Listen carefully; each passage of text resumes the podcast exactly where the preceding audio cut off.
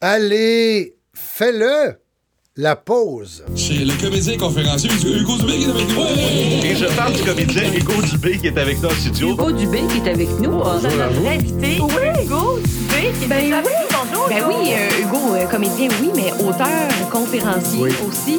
Parce que là, Hugo, on a beaucoup d'idées, on a beaucoup d'outils, mais est-ce qu'on sait quoi faire avec? Ben oui, explique-nous ça.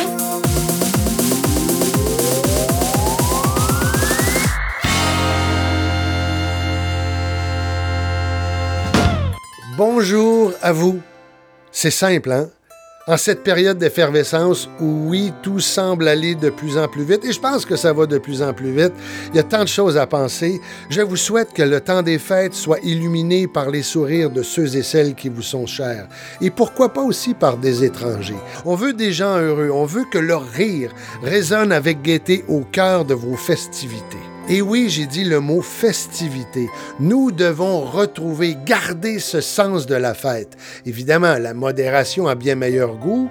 Par contre, si vous n'avez pas à conduire, je dirais l'abus intelligemment pensé n'est pas désagréable, vous savez.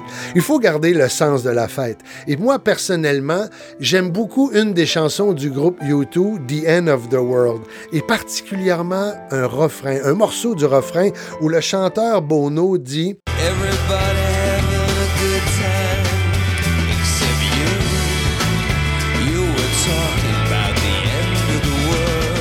Everybody having a good time except you. You were talking about the end of the world.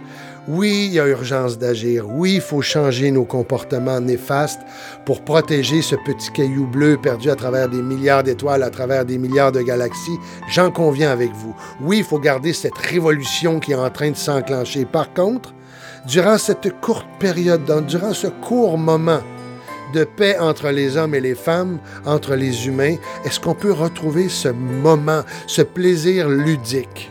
Je pense que oui, moi. Oser prendre une pause, une vraie pause pour permettre au moi numérique de se déconnecter complètement pour retrouver le nous organique.